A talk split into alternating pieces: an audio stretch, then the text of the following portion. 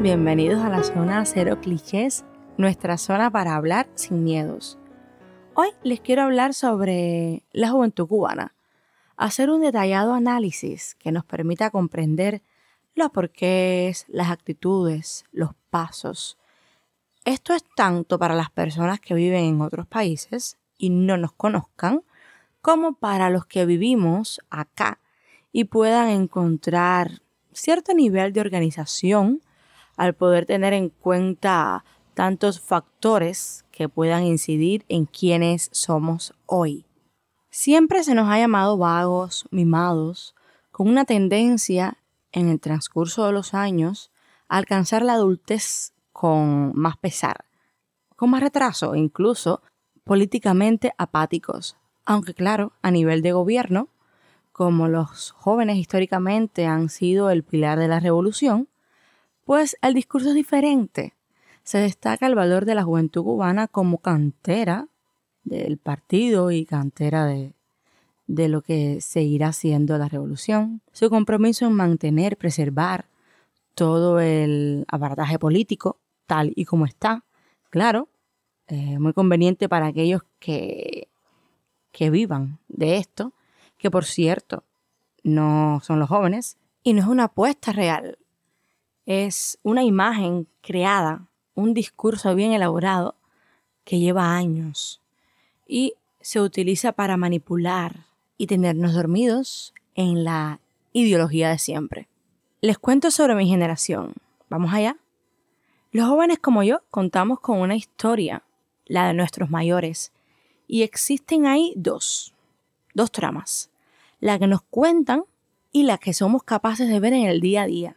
Nuestros padres vivieron los tiempos donde la UJC era una organización con un fuerte movimiento. La mayoría decía consignas que sentían, realizaban actos de orden político, social, todo en nombre de la revolución.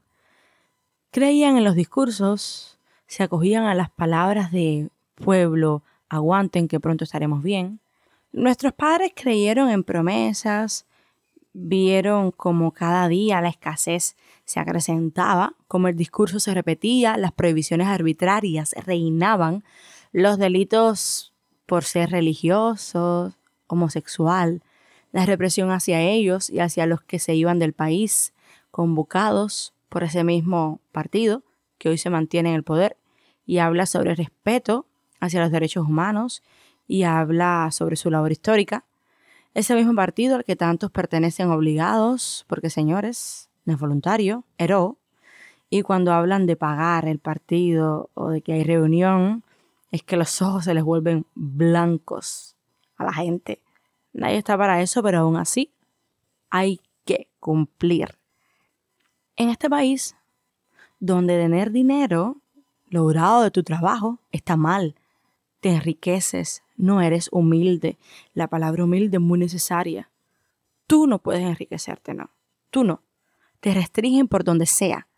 Triste es ver cómo el salario de mi mamá no le alcanza para nada, a pesar de haber estado trabajando por años y la pensión, ¿para qué hablar de la pensión?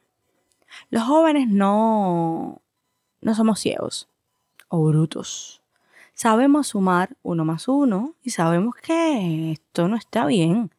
La JC ya no funciona. Es un perro vasco. Yo entré porque me amenazaron con no darme la Lenin, otros por la carrera. ¿Y tú? ¿Por qué entraste en la UJC?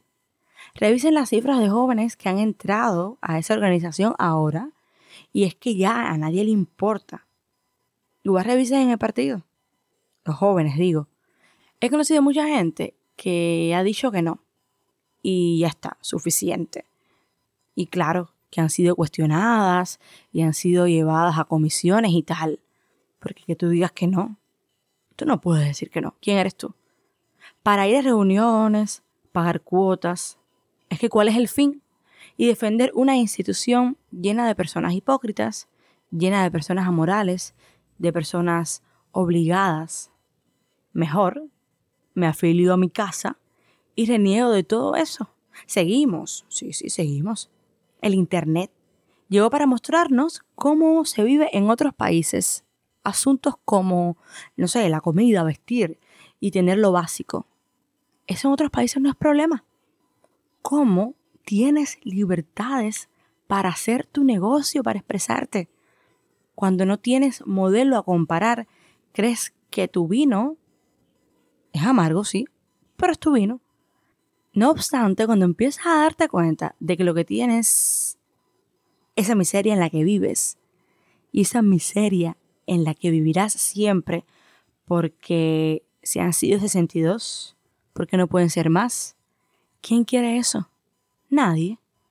Entonces, ¿qué es lo que tiene todo joven cubano en su cerebro? Un avión. ¿Qué significa eso?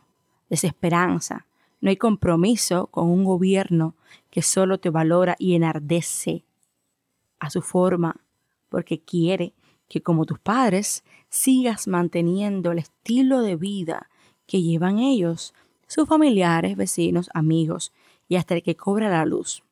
A mí nadie me jode. Y a nosotros simplemente no queremos ser parte de nada de eso. No nos interesa mantener a otros. Y a ellos que les encanta tomar de chivo expiatorio a la gente de Estados Unidos que les recargan con lo que les toca, porque les toca, pero con mucho más que eso. Adoran decir que si financiamiento de la CIA, de los grupos opositores de Miami, que todo es un complot y que esas personas en las calles son revolucionarios confundidos. Linda manera de llamar ignorantes al pueblo. Tan ignorantes que es muy fácil de manipular, a tal medida que se votaron para la calle como nunca, porque estaban confundidos, sí, claro.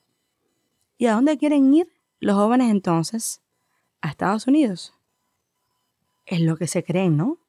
Bueno, yo hice una encuesta en Twitter con alrededor de 70 personas, lo cual sé que no es una muestra estadísticamente representativa, pero me funciona para lo que les quiero demostrar, porque alego que sabía los resultados desde antes.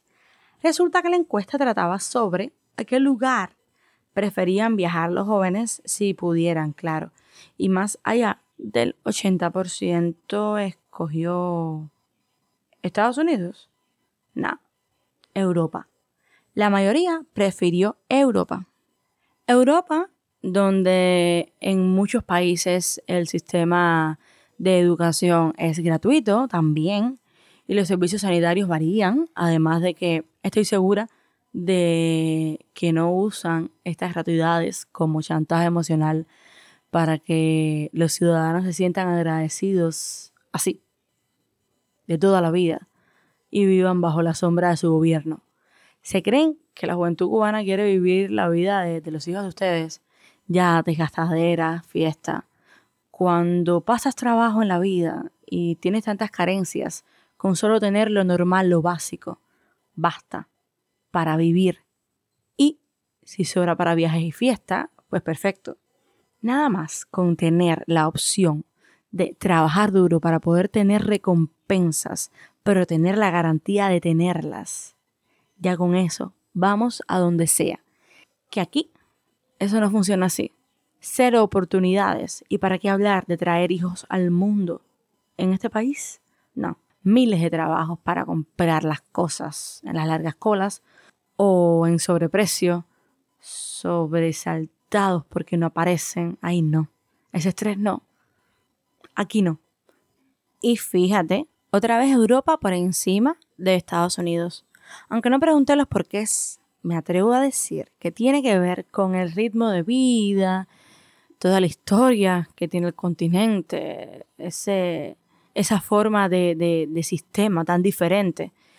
Y bueno, el rechazo que por trabajo de nuestro gobierno hemos creado hacia los Estados Unidos, las películas americanas con todo el terror y todo, toda la ficción que, que, da miedo, las noticias sensacionalistas. Sí, hemos ido creando en contra de este país un, digamos que, que una actitud un tanto negativa, por decirlo de alguna manera. lo vemos diferente, pero bueno, muchas personas que están allá difieren y otros que se sentían así porque los conozco, conozco muchísima gente que decía que nunca iría a los Estados Unidos o que de ir a los Estados Unidos no viviría en, los barrios de, de, latinos, no viviría en Miami, en la Florida, etc. Y están allá y están felices y les va muy bien. Y por favor, que si a mí me dieran la oportunidad, yo sin pensarlo, porque es un país donde tienes opciones y simplemente tener una oportunidad y tener una garantía de tener calidad de vida ya es suficiente. La cosa es aquí, caballeros, es aquí donde no funciona para nada. No es buscar el sueño americano, es escapar de esta realidad hacia una con garantías. Garantías de un futuro próspero. Fíjense, es eso lo que queremos. Y esa es la juventud de mi país, que salió el 11 de julio que aún faltan muchos por sumarse, sí, pero se cuentan igual, y que hemos preferido emigrar mil veces antes de levantar nuestras voces. Sí, lo hemos preferido. Esa es la juventud de mi país, que ha sido apedrada, golpeada, sacada de sus casas por expresar su opinión, por expresar su hastío, por expresar su no quiero irme de mi país, pero tampoco quiero vivir así. Y también es la juventud de mi país, aquellos a los que convenientemente llaman marginales, víctimas de este sistema social, hijos de familias con muy bajos recursos, pertenecientes a ese lado de la balanza, el que toca el piso, víctimas de las marcadas desigualdades sociales.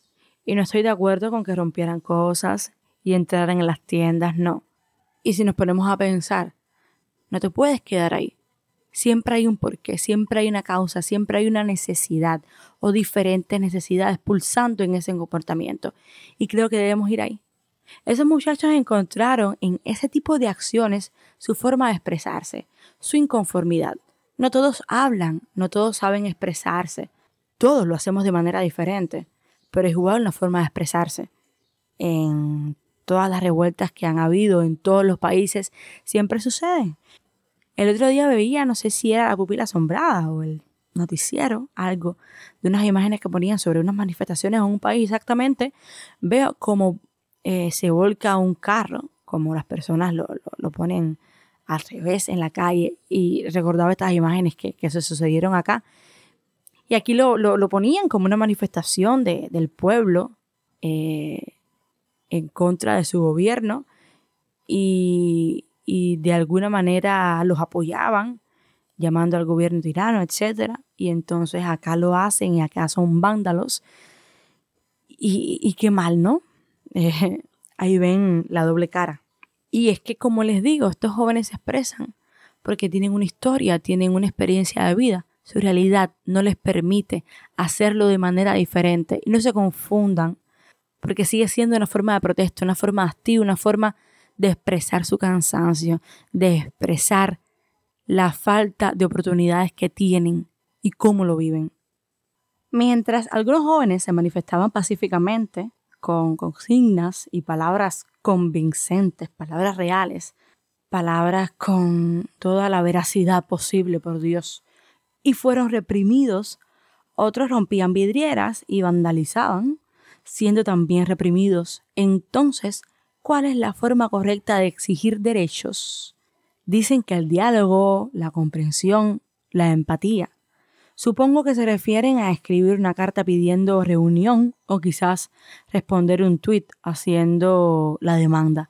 Claro, así lo han logrado en todos los países en los cuales la gente difiere del gobierno, sí. Así lo hemos logrado nosotros. Miren, caballero, la juventud de mi país sabe lo que quiere y lo que no quiere. Sí estamos comprometidos con la justicia, con trabajar, con la calidad de vida, la libertad de expresión, la libertad. Ya no hay vuelta atrás, ya las cosas se dijeron y ya todos sabemos lo que pensamos y a dónde queremos ir. La juventud de mi país es admirable. Nos debemos a nuestra patria, a nuestra historia, a nuestro país. Un gobierno no es un país. No estar a su favor no significa ir en contra de Cuba. Ya lo sabemos. Y hasta aquí, la zona cero clichés. nuestra zona para hablar sin miedos. Ya están suscritos, ¿no? Pues suscríbanse a Spotify, CubaPod, por su plataforma de podcast favorita, para donde les sea muchísimo más fácil y más cómodo. Espero que les haya gustado el tema de hoy. Espero que me escriban. Tenemos Twitter, tenemos Instagram, tenemos Facebook. Escríbanme por Telegram también. Vamos a conversar. Vamos a conversar de lo que sea. Simplemente quiero que sean autocríticos, quiero que sean reflexivos y que utilicen eso en su día a día, porque nos hace falta. Nos vemos pronto. Lindo fin de semana para todos.